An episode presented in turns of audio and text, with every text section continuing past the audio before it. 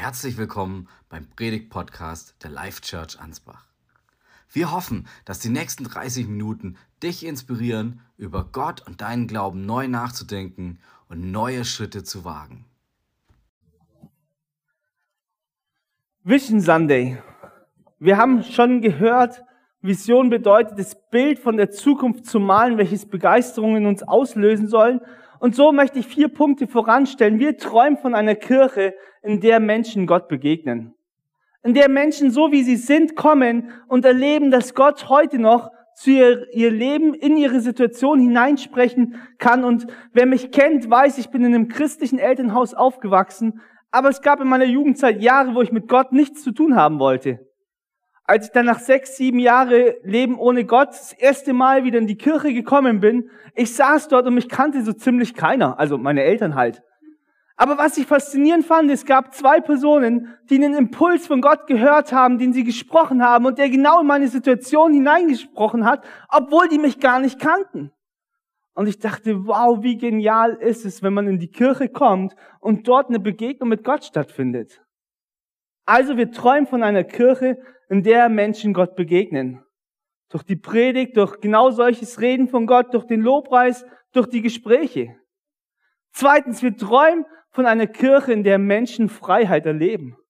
In der sie entdecken, dass sie, so wie sie sind, kommen dürfen, aber dass Gott sie so sehr liebt und ihnen auch die Kraft schenkt, sich verändern zu lassen.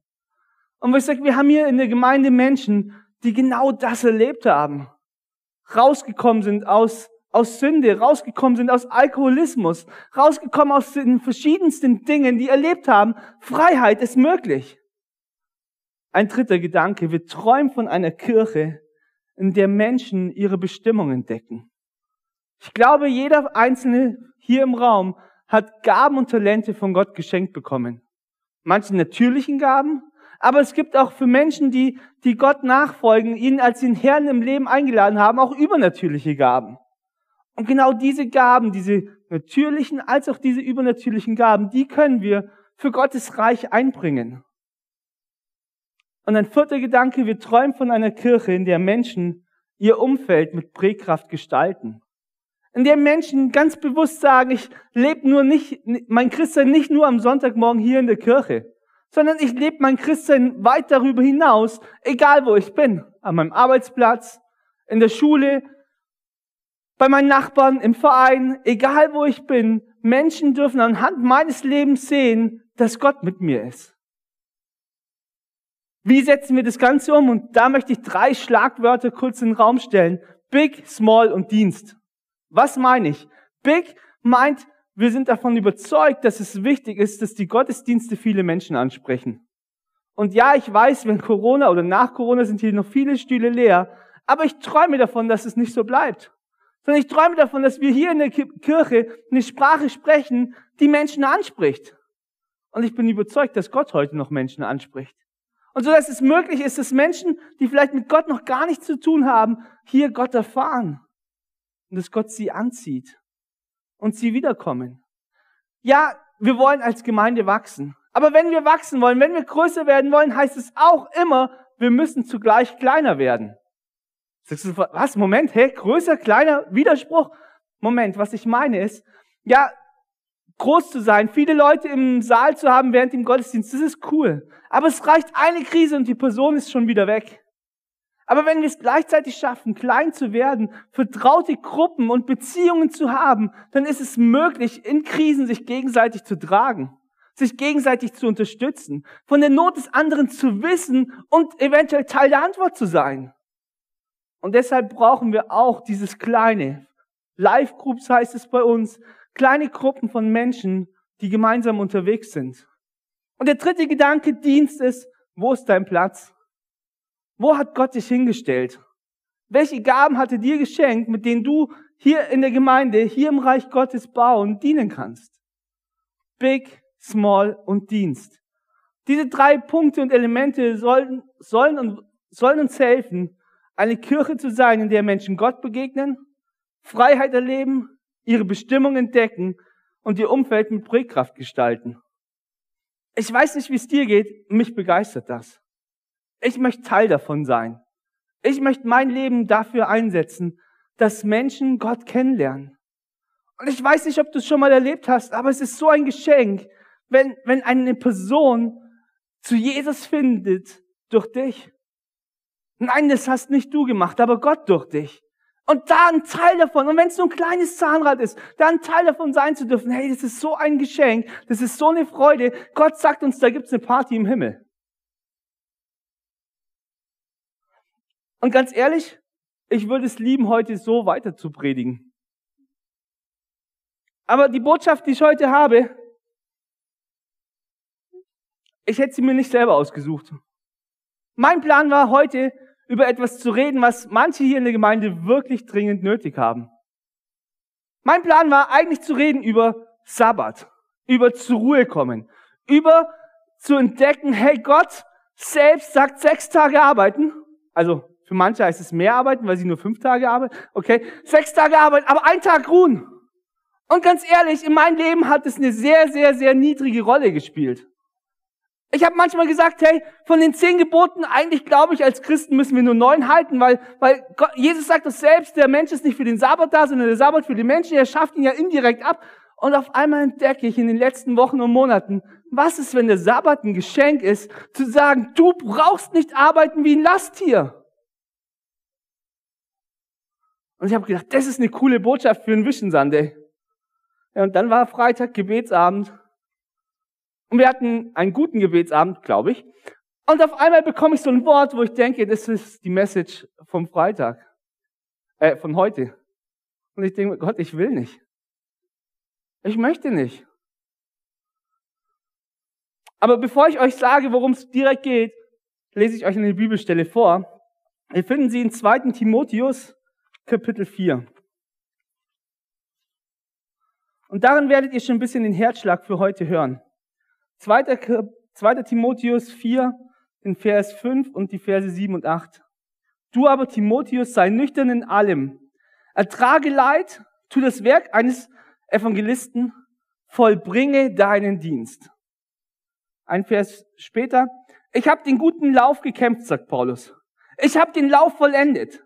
Ich habe den Glauben bewahrt, fortan liegt mir bereit der Siegeskranz der Gerechtigkeit, denn der Herr, der, der gerechte Richter, mir als Belohnung geben wird an jenen Tag, nicht allein aber mir, sondern auch allen, die sein Erscheinen liebgewonnen haben.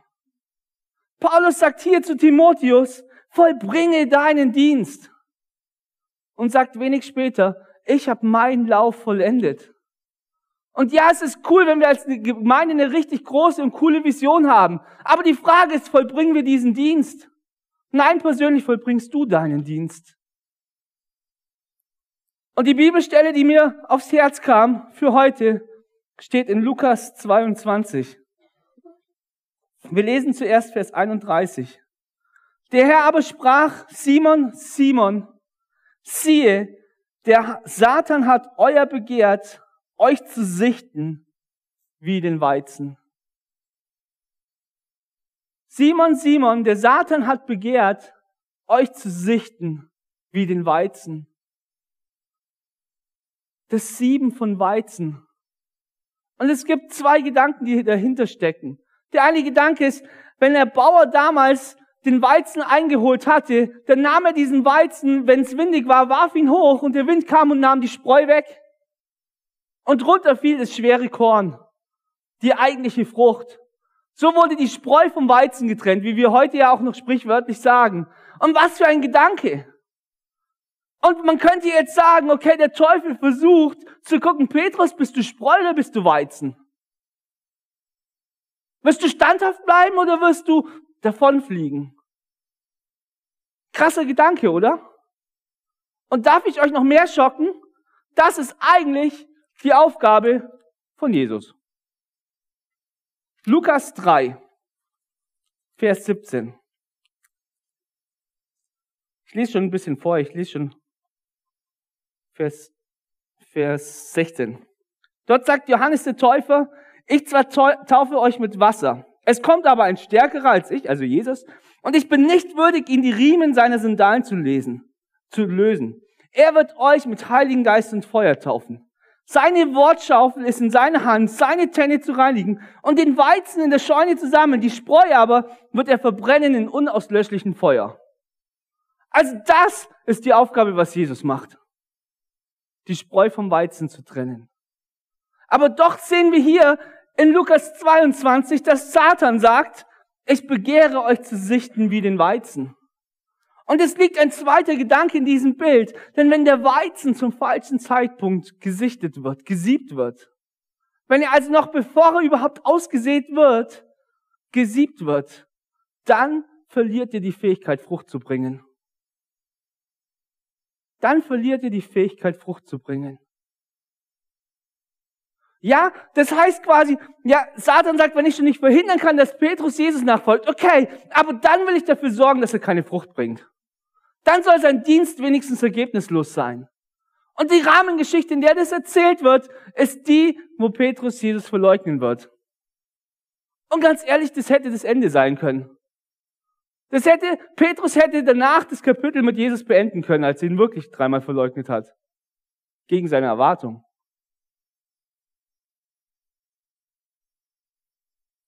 Aber dieser Vers, der Vollständigkeit halber sei das gesagt ist noch nicht zu Ende. Denn Vers 32 heißt, ich aber habe für dich gebetet, dass dein Glaube nicht aufhöre.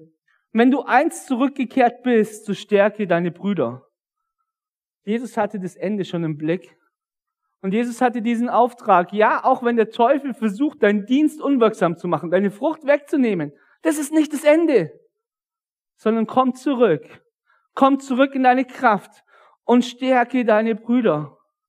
Und ich glaube, die Botschaft, die heute ist, ist, der Teufel versucht uns zu sieben. Der Teufel versucht in dieser Zeit, in dieser Corona-Zeit, die Christen auseinanderzubringen. Er versucht, Zerstreuung reinzubringen. Er versucht, Menschen kraftlos zu machen. Er versucht, Menschen entmutigt zurückzulassen. Er versucht, dass Menschen da sind, die in die Gemeinde kommen, aber keine Frucht mehr bringen.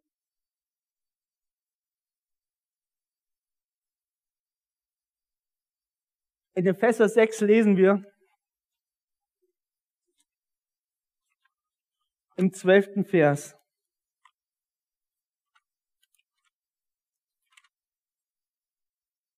Denn unser Kampf ist nicht gegen Fleisch und Blut, sondern gegen die Gewalten, gegen die Mächte, gegen die Weltbeherrscher dieser Finsternis, gegen die geistlichen Mächte der Bosheit in der Himmelswelt. Unser Kampf ist kein menschlicher und kein fleischlicher Kampf, sondern wir kämpfen in einer Welt, wo es den Teufel gibt, der versucht, uns daran zu hindern, das zu tun, was Gott für uns vorbereitet hat. Und ich möchte ein paar dieser Fallstricke nennen heute. Und mir ist bewusst, dass das ein bisschen eine Gratwanderung ist. Weil in diesem Bereich gibt es Themen drin, die mich in den letzten Wochen getroffen haben oder in den letzten Monaten. Und ich möchte keine menschliche Botschaft bringen. Aber ich möchte diesen Gedanken, wenn, wenn, wenn, wenn es heißt, dass der Teufel versucht zu sieben, ernst nehmen. Und es ist keine einfache Botschaft. Und es ist keine schöne Botschaft. Ich hätte lieber über Sabbat gesprochen, ganz ehrlich.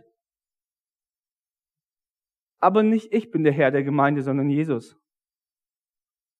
Und so ist die Botschaft am Vision Sunday. Vollende deinen Lauf. Vollende deinen Lauf. Es ist cool, wenn du gut startest. Es ist genial, wenn du nach 100 Metern vorne bist. Wenn die anderen 95 Meter weiter hinten sind. Aber wenn das Lauf eben 10 Kilometer ist, dann ist nicht die Frage, wo du bei 100 Meter bist, sondern wo du bei 10 Kilometer bist. Und wenn du nach 9,99 Kilometer aufgibst, dann ist es einfach ein paar Meter zu wenig. Vollende deinen Lauf. Und ich weiß nicht, wo du stehst. Ich weiß nicht, ob es gerade Stürme in deinem Leben gibt. Ich weiß nicht, ob es sich gerade so anfühlt, wie wenn von allen Seiten du irgendwie durchgesiebt wirst. Aber Gottes Botschaft ist, ich habe für dich gebetet dass dein Glaube nicht aufhört. Stärke deine Brüder.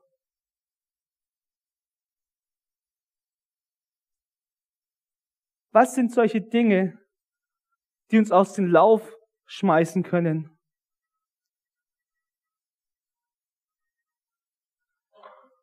Ich glaube, es fängt bei unserer Einstellung an. Es fängt damit an, sehen wir das Gute oder das Schlechte. Und ja, es gibt Phasen in unserem Leben, da ist es echt nicht sonderlich schön. Aber sind wir mit unserem Blick auf das nach unten gerichtet? oder gelingt es uns? Und ja, das ist manchmal ein Kampf, zu Gott emporzuschauen und sagen, ich bleib dabei nicht stehen. Ich bleib nicht in dem Schmerz sitzen. Ich werde mich nicht darin weiden, sondern ich werde sagen, auch wenn ich es jetzt nicht verstehen kann, Gott, du wirst Momente finden, mich zurückzuführen zu Freude. Wie ist es mit unserem Charakter? Die Bibel beschreibt die Frucht des Geistes. Und ja, wir Pfingstler, die Geistesgaben kennen wir wahrscheinlich. Aber wie schaut's aus mit der Frucht des Geistes? Wollt ihr mal probieren? Friede? Eierkuchen? Nein? Friede, Freude, Liebe?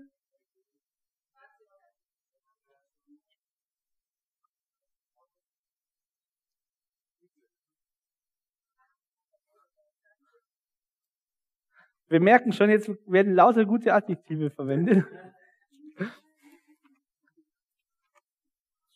Im Galaterbrief. Damit ich jetzt nichts durcheinander bringe, lese ich es lieber selber vor. Ne? Galater 5, Vers 22 und 23. Die Frucht des Geistes aber ist Liebe, Freude, Friede, Langmut, Freundlichkeit, Güte, Treue, Sanftmut, Enthaltsamkeit. Übrigens eine Frucht, also nicht neun, sondern eine. Wir können nicht sagen, ja, in der Frucht der Liebe bin ich richtig gut. Die Frucht der Teilsamkeit? Nee, brauche ich nicht. Nee, eine Frucht. Und ganz ehrlich, wenn wir es nicht schaffen, Gott an uns arbeiten zu lassen, wenn wir sagen, das mit den Jezorn, das ist schon in Ordnung, dann beißt sich halt mal jemanden platt, wenn ich mal aufgeregt bin. Freunde, Gott schenkt uns Zeit, ja. Gott ist geduldig, ja, aber wir dürfen es doch nicht als Ausrede benutzen. Und ja, vielleicht vergehen Monate, vielleicht vergehen Jahre, aber auf einmal schauen wir zurück und entdecken, wie Gott uns Stück für Stück verändert hat.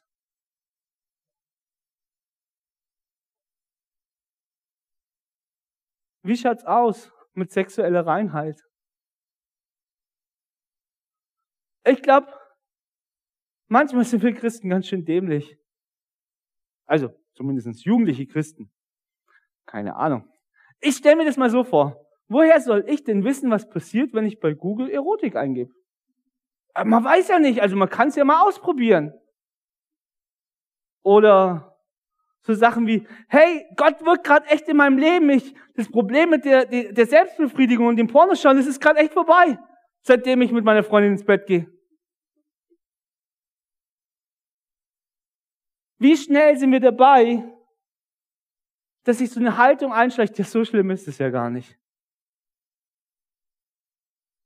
Brauchen wir ja gar nicht. Aber ich glaube, gerade in diesen Dingen ist es manchmal gut, sich Josef zum Beispiel zu nehmen und sagen, renn um dein Leben. Denn sonst kommst du in einen Fallstrick. Und am Anfang fühlt es sich gut an. Aber irgendwann bist du in der Abhängigkeit drin und kommst nicht mehr raus. Ein Punkt, der dafür sorgen kann, dass wir unseren Lauf nicht vollendet ist, wenn wir einen anderen Ruf nachgehen. Was ich meine, möchte ich euch mit dem Beispiel erklären. Ein Beispiel, das ein Pastor aus Norwegen selbst erlebt hat. Er fuhr mit dem Auto und kam zu einem Marktplatz und dort passierte was, was seine Aufmerksamkeit fesselte. Okay? Stellt euch vor, ihr sitzt im Auto, kommt zu so einem Marktplatz und hört auf einmal, dieses Messer, dieses Messer wird dein Leben verändern. Das wird deine Küche verändern, das wird deine Ehe verändern. Dieses Messer ist das, was du wirklich brauchst. Und es ist so einfach. Du musst dich nur dafür entscheiden. Heb mal schnell die Hand und ich werde dir dieses Messer verkaufen. Und Leute melden sich und ein paar Minuten später haben sie ihre Messer verkauft. Und auf einmal stehen sie fünf Minuten später da. Ich habe ein Messer in der Hand und weiß gar nicht warum. Was ist passiert? Da ist jemand, der die Gabe eines Evangelisten hat. Und der, weil sich als Evangelist nicht so gut leben lässt, sich irgendwann denkt, okay, so einen kleinen Dazuverdienst, das geht schon. Und auf einmal entdeckt er, in einer Woche Messer verkaufen verdient er mehr wie ein Jahr als Evangelist. Und auf einmal verändern sich die Maßstäbe. Und auf einmal ist das Geldverdienen wichtiger, wie dort aktiv zu sein, wo Gott die Gaben geschenkt hat. Hört sich lustig an in dem Beispiel, oder? Aber was meint ihr, wie viele begabte Messerverkäufer es gibt, die lieber Messer oder was auch immer verkaufen, statt für Gottes Reich zu kämpfen. Und es ist ein plakatives Beispiel. Wie viele Leute in der Gemeinde gibt es, die vielleicht nicht mehr im Lobpreis singen, weil sie lieber die und die Position hätten oder diesen und jenen Dienst. Und sie folgen nicht mehr ihren Ruf, weil sie denken, das andere ist viel cooler.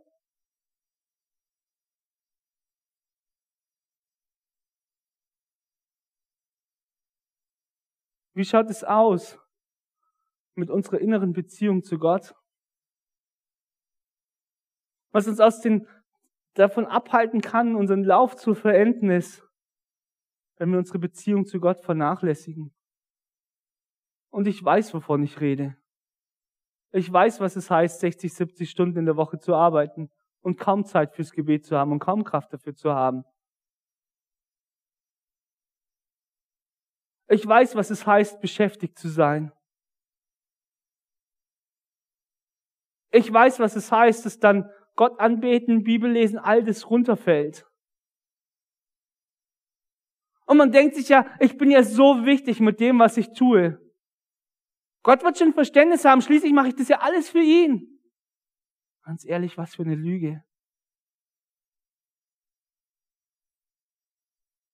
Unsere größte Verantwortung ist es, gefüllt von Gott zu sein.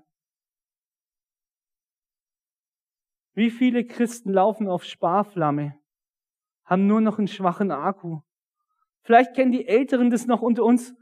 Kassetten, wisst ihr, was das ist? So coole Dinger, so Kasten und da äh, gibt's zwei Rollen und da kann man so ein Band rausdrehen und sowas. Und dann gibt's sowas, ich meine, ihr kennt inzwischen, man, man, man hört seine Musik durchs iPhone und die Kopfhörer, aber damals, da gab's noch, das war ein größerer Kasten, ein Walkman. Kennt ihr das? Wer kennt es noch? Hey, richtig viele, sehr gut. Bei einem Walkman ist das Faszinierende, der läuft noch, selbst wenn die Batterie schon schwach ist. Kennt ihr das noch? So das Lied ging dann halt auf einmal viel langsamer. Kennt ihr das? Wie oft ist unser Leben als Christen so? Weil wir eben nicht mehr aufgeladen sind, sondern weil wir nur noch ganz schleppend und langsam unser Dienst tun. Und das Perverse ist, wir verkaufen das dann noch als wir leiden für Christus. Ganz ehrlich, wir belügen uns selbst und mehr nicht. Und was ist die Alternative? Wie wäre es, wenn wir so eng miteinander zusammen sind, dass der eine zum anderen sagen darf, hey du, Sammy, es wird mal wieder Zeit für die Steckdose. Steck dich mal wieder bei Gott an. Und komm bitte erst wieder, wenn du grün bist.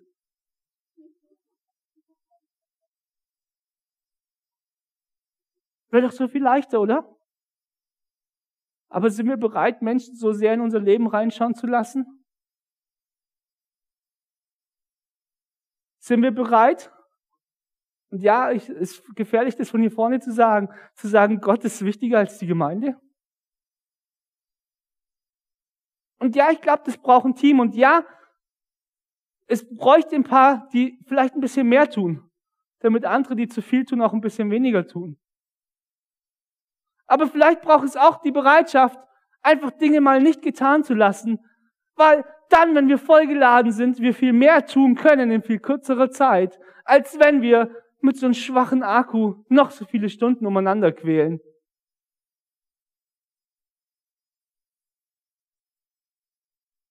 Was kann noch dazu führen, dass du deinen Dienst nicht vollendest?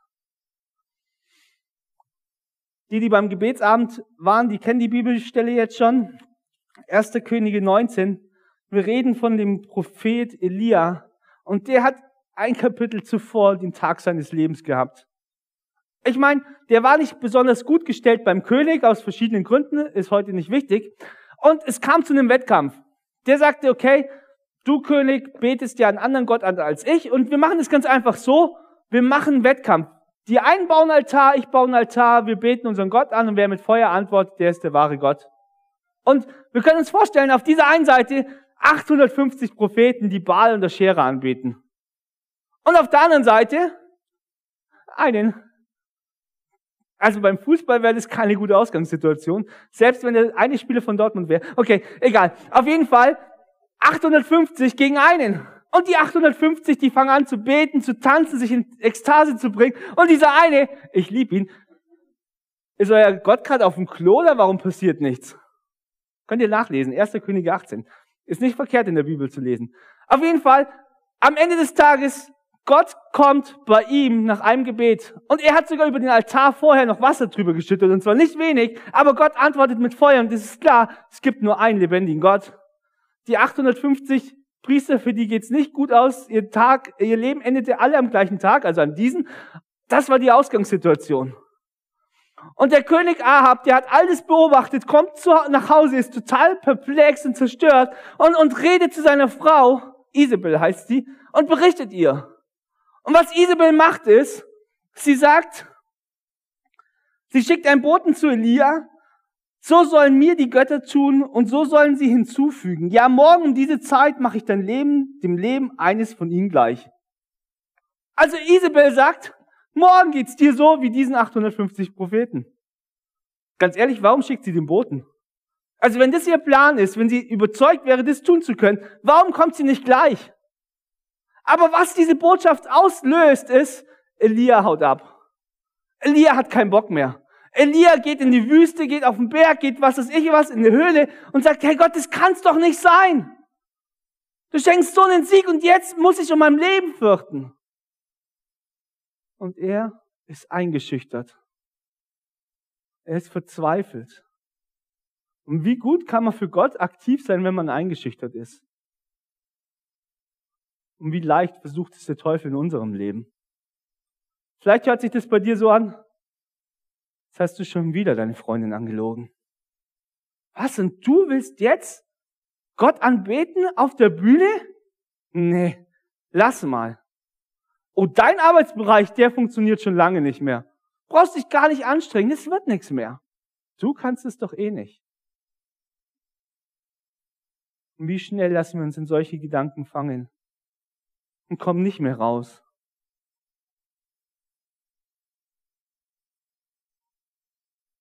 Wie schaut's aus mit Bitterkeit? Wenn wir vom Menschen verletzt wurden, wenn wir uns alleine gelassen gefühlt haben, dass das Potenzial von innen vergiftet zu werden ist so groß. Vielleicht wurdest du nicht gut behandelt. Vielleicht haben sie dein Potenzial nicht entdeckt. Und in dir entsteht so eine Wurzel der Bitterkeit. Und Bitterkeit wird jede Freude rauben, wird jede Leichtigkeit rauben.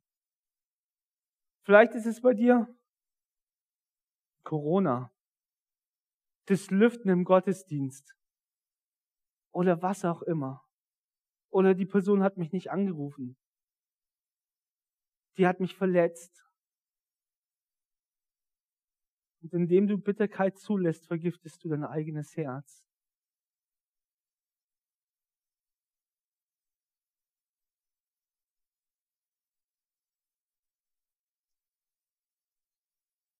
Springen wir zu einem Gleichnis ins Neue Testament. Jesus spricht mit seinen Jüngern über Vergebung und über die Wichtigkeit, auch anderen zu vergeben. Und Petrus, der ist ziemlich cool, der fragt, Herr Jesus, wie oft müssen wir eigentlich vergeben? Ich meine, reicht siebenmal? Und wisst ihr, was passiert? Petrus fühlt sich dabei ziemlich cool an. Wisst ihr warum? Denn bei den Rabbis, bei den jüdischen Gelehrten, da sagte mal, wenn man dreimal vergibt, ist man geistlich. Und Petrus bietet ja mehr wie das Doppelte an, oder? Sagt, hey, siebenmal vergeben ist doch cool, oder? Bloß das, was Jesus antwortet, das passt nicht so ganz dazu. Er sagt siebenmal, siebzigmal. 490 Mal. Und das heißt jetzt nicht, dass wir beim 491. Mal nicht mehr vergeben sollen, sondern eigentlich sagt Gott, die Zahl ist so groß, es ist so unwichtig. Ähm, letztlich ist deine Haltung, du sollst vergeben. Immer. Jederzeit. Jeden. Und ich weiß, es gibt Dinge, die sind schwer zu vergeben. Ich weiß, vergeben ist nicht nur eine Entscheidung, auch. Vergebung ist auch ein Prozess. Vergeben heißt doch nicht vergessen, Vergebung heißt auch noch nicht versöhnt sein. Vergebung heißt auch noch nicht, dass Vertrauen wiederhergestellt ist. Aber nicht zu vergeben heißt, ich trage die Last. Und der andere kriegt es vielleicht nicht einmal mit. Der andere hat vielleicht nicht einmal mitbekommen, dass er dich verletzt hat. Vielleicht denkst du dir, ich will nicht verletzt werden. Gut, ich gebe dir einen Tipp. Du darfst keine Freunde haben, keine Frau, keine Kinder, keine Gemeinde. Kein Arbeitsplatz. Dann kann ich keiner enttäuschen. Verletzungen gehören zum Leben dazu. Die Frage ist nicht, werden wir verletzt, sondern wie gehen wir mit den Verletzungen um? Dieses Gleichnis, das hier erzählt wird, da gibt es zwei Personen, die Schulden haben. Und der eine, der hat einen Berg von Schulden, wenn wir Kartons aufstellen würden, die würden bis unter das Dach gehen. Und er kriegt alles geschenkt. Und dann kommt er zu jemand, der ihm was schuldet und vielleicht so ein kleines Streichholzpäckler. Und er sagt, du musst es mir zurückzahlen. Und der König, der diesen großen Schuldenberg erlassen hat, ist empört. Er sagt, so groß ist die Schuld, die dir erlassen wurde. Warum bist du bereit, nicht bereit, so was Kleines zu vergeben? Und wisst ihr, ich weiß nicht, wie es dir geht, aber ich weiß, was Gott mir alles vergeben hat. Und meine Frage ist, wenn Gott mir so einen riesen Haufen vergeben hat, wie kann ich es gleichzeitig vertreten, jemand anderen sein kleines Ding nicht zu vergeben? Und ja, Gott bringt es im Zusammenhang. Er sagt, in dem Maße, wie ihr vergebt, wird dir vergeben werden. In dem Maße, wie ihr vergebt, wird dir vergeben werden. Unvergebenheit ist ein Punkt, der kann dazu führen, dass wir unseren Glauben nicht vollenden. Der kann dazu führen, dass wir in Bitterkeit hineinrutschen. Der kann dazu führen, dass wir in Hass hineinrutschen. Der kann dazu führen, dass wir nicht mehr dort sind, nicht mehr in dem Maß gebraucht werden können von Gott, wie er es geplant hat, der kann dazu führen, dass der Teufel es geschafft hat, uns zu sieben. Und die Frucht dahin ist.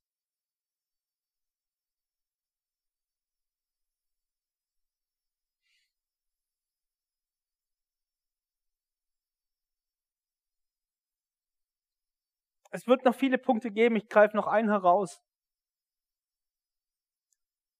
Und dieser Punkt heißt Wahrheit ohne Liebe. Was ich meine ist, die Pharisäer, die waren mal im Alten Testament eine erweckliche Bewegung. Es gab die Zeit des Tempels und der wurde zerstört. Und das Problem ist, der jüdische Glaube wurde auf diesen Tempel ausgerichtet. Das ganze Leben wurde daraufhin zentralisiert. Und eigentlich wäre das der Todesstich des jüdischen Glaubens gewesen. Und dann gab es aber die Pharisäer, die sagten, ja, wir haben doch inzwischen all diese Worte aufgeschrieben, die Gott uns geschenkt hat. Und das soll neu das Zentrum unseres Lebens sein, unseres Glaubens. Immer noch auf den gleichen Gott ausgerichtet, überhaupt kein Thema. Und so bewahrten sie diese Worte und verbreiteten sie. Und was sie, sie bekam so eine Ehrfurcht vor Gott, dass sie gesagt hat, es ist so gefährlich, dass wir uns gegen irgendeins dieser Gebote auflehnen und, und Gott zornig machen. Wir müssen so Schutzzäune um diese Gebote bauen, dass auch ja niemand dagegen verstößt. Und sie haben hunderte Schutzzäune errichtet. Aber ihr Ursprungsgedanke war, den Glaube an Gott lebendig zu halten. Wie genial, oder? Blättern wir ein paar oder spulen ein paar Jahrhunderte nach vorne.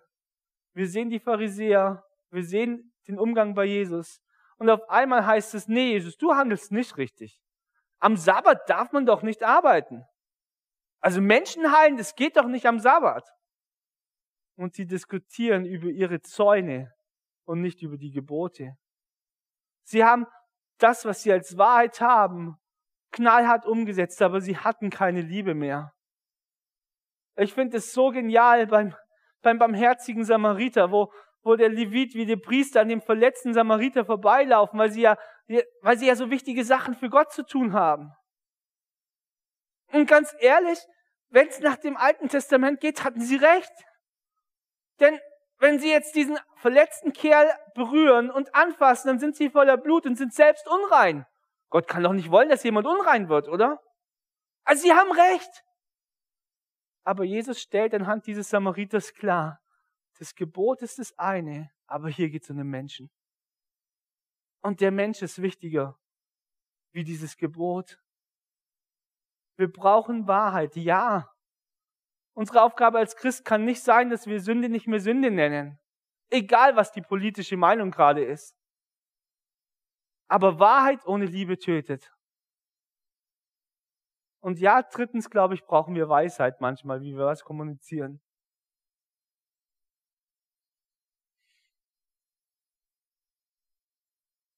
Simon, Simon, der Teufel hat begehrt, dich zu sieben, wie den Weizen. Und ich glaube, es ist eine Botschaft an uns. Der Teufel begehrt dich zu sieben. Er möchte dich am liebsten rauskicken. Zumindestens, dass dein Dienst keine Frucht mehr bringt. Dass du keine Freude mehr hast. Dass du in Bitterkeit verstrickt bist, in Sünde verstrickt bist. Dass du, wenn er alles nicht schafft, dass du dann wenigstens zu beschäftigt bist dass du den Blick für Menschen verlierst, dass du die Hoffnung verlierst, dass du entmutigt bist, dass du eingeschüchtert bist. All das möchte er tun.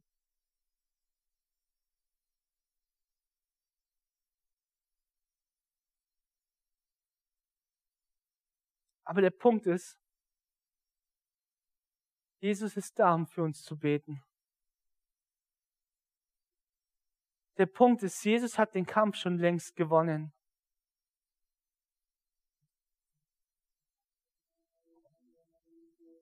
Ich habe einen herausfordernden Satz gelesen gestern, wo die Person gesagt hat, es macht mir nichts aus, durch den Feuerofen zu gehen, solange Jesus bei mir ist. Es macht mir nichts aus, durch den Feuerofen zu gehen, solange Jesus bei mir ist. Sind auch wir bereit, bei all den Dingen, die vielleicht in unserem Leben toben, zu sagen, trotzdem, trotzdem werde ich mich einbringen. Trotzdem werde ich mich entscheiden, dass mein Glaube nicht nur aus Worten, sondern auch aus Taten besteht.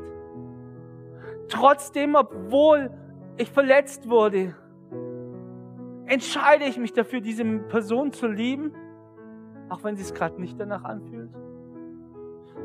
Entscheide ich mich dafür, sie nicht heimzuzahlen? Entscheide ich dafür, diesen Schmerz zu akzeptieren und zu sagen, der Schmerz wird nicht das letzte Wort haben. Noch fühlt es sich so an. Vielleicht auch noch in zwei Tagen, vielleicht auch noch in drei Wochen. Aber der Moment wird kommen, wo Gott diesen Schmerz wegnimmt und ich selbst kein Unrecht getan habe. Wisst ihr, nein, ich rede nicht davon, dass wir als Christen nicht mehr sündigen. Ich rede nicht davon, dass wir nicht hinfallen können. Das werden wir. Und manchmal wünschte ich, wir würden es öfters tun. Denn manchmal ist der einzige Grund, warum wir nichts fallen, weil wir nichts tun. Aber der Punkt ist, unsere Aufgabe ist es nicht am Boden liegen zu bleiben, sondern wieder aufzustehen und weiterzumachen. Und das Geniale ist, dieser Gott liebt jeden einzelnen von euch. Ob du ihn bisher kennst oder nicht. Er reicht dir seine Hand und möchte dich mit seiner Liebe überschenken. Die Botschaft von heute ist, vollende deinen Lauf. Nicht nur gut anfangen, sondern gut enden. Die Bibel vergleicht uns an, an einer Stelle mit Palmen wisst ihr, Palmen bringen mehr Frucht, je älter sie sind. Sorgt dafür, dass du nicht bitter wirst, dass deine Liebe zu Gott nicht erkaltet, sondern dass die Frucht kommt, Jahr für Jahr für Jahr. Ich möchte mit einem Vergleich enden, wo vor ein paar Jahren ein bekannter Pastor von mir als einen prophetischen Eindruck erhielt und an den ich gestern erinnert wurde. Und es war dieses Bild von einem Tauziehen, wo zwei Teams gegenüberstehen.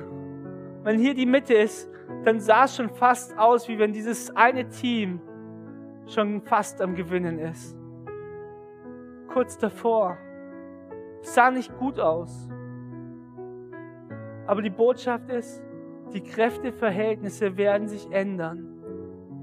Und ja, dieses eine Team steht für den Teufel und sein Reich. Und manchmal sieht es so aus, wie wenn er gerade am Gewinnen ist. Aber die Kräfteverhältnisse werden sich verändern. Ich glaube, das Beste hier in der Gemeinde wird erst noch kommen. Wir hatten als Gemeinde schon richtig gute Zeiten. Wir hatten auch schon manches Tal. Und beides gehört dazu, mit Gott unterwegs zu sein.